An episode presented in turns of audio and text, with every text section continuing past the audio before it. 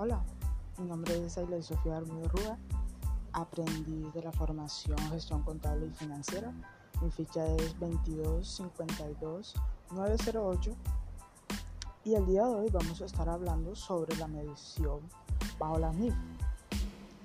Eh, así que si quieren aprender un poco más sobre este tema, los invito a escucharlo. Comencemos. Antes que todo necesitamos tener claro qué es la medición en la NIF. La medición en la NIF es la segunda fase del proceso contable bajo la NIF. Con esto se determina el valor con el que se, con el que se estará reconociendo un activo pasivo, ingreso o gasto en los estados financieros.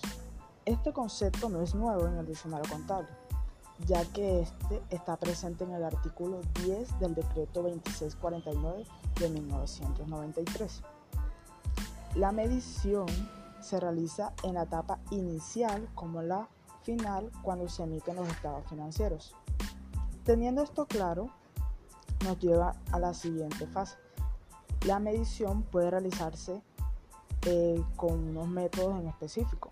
Esos métodos son valor razonable, costo amortizado o recuperable, valor revaluado o costo atribuido y costo histórico.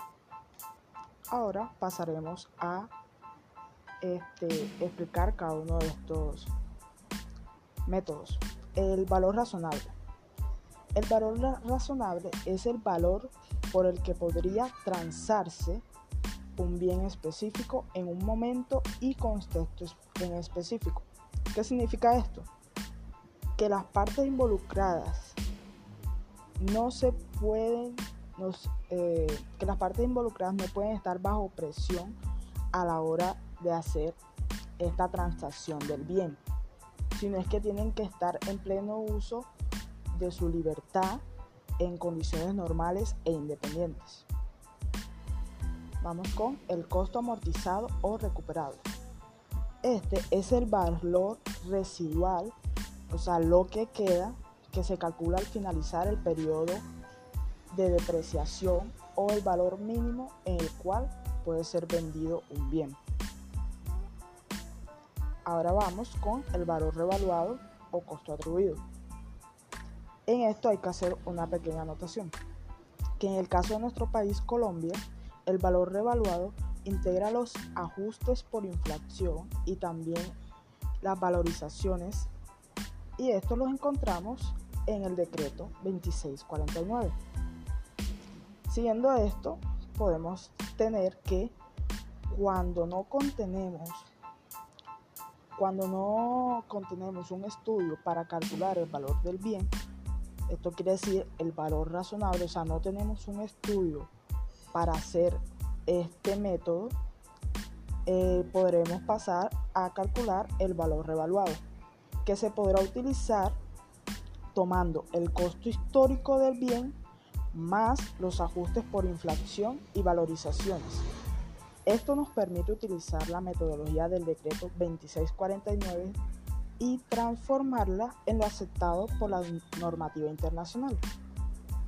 Un dato para tener en cuenta y es muy importante es que en las NIF para pymes, quiere decir pequeñas y medianas empresas, el valor revaluado se puede hacer una única vez. Y esto solo se podrá hacer durante el proceso de transición. En cambio, las NIF plenas se podrán hacer cada año. ¿En qué afecta esto? A las NIF plenas.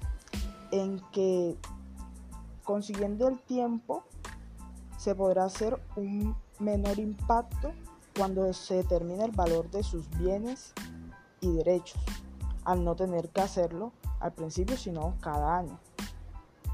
¿Qué quiere decir esto por si no estuvo tan claro?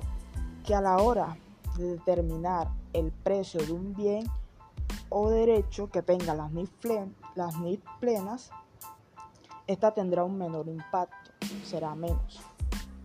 Eso es todo por hoy. Espero que les haya quedado claro. Nos escuchamos a la próxima.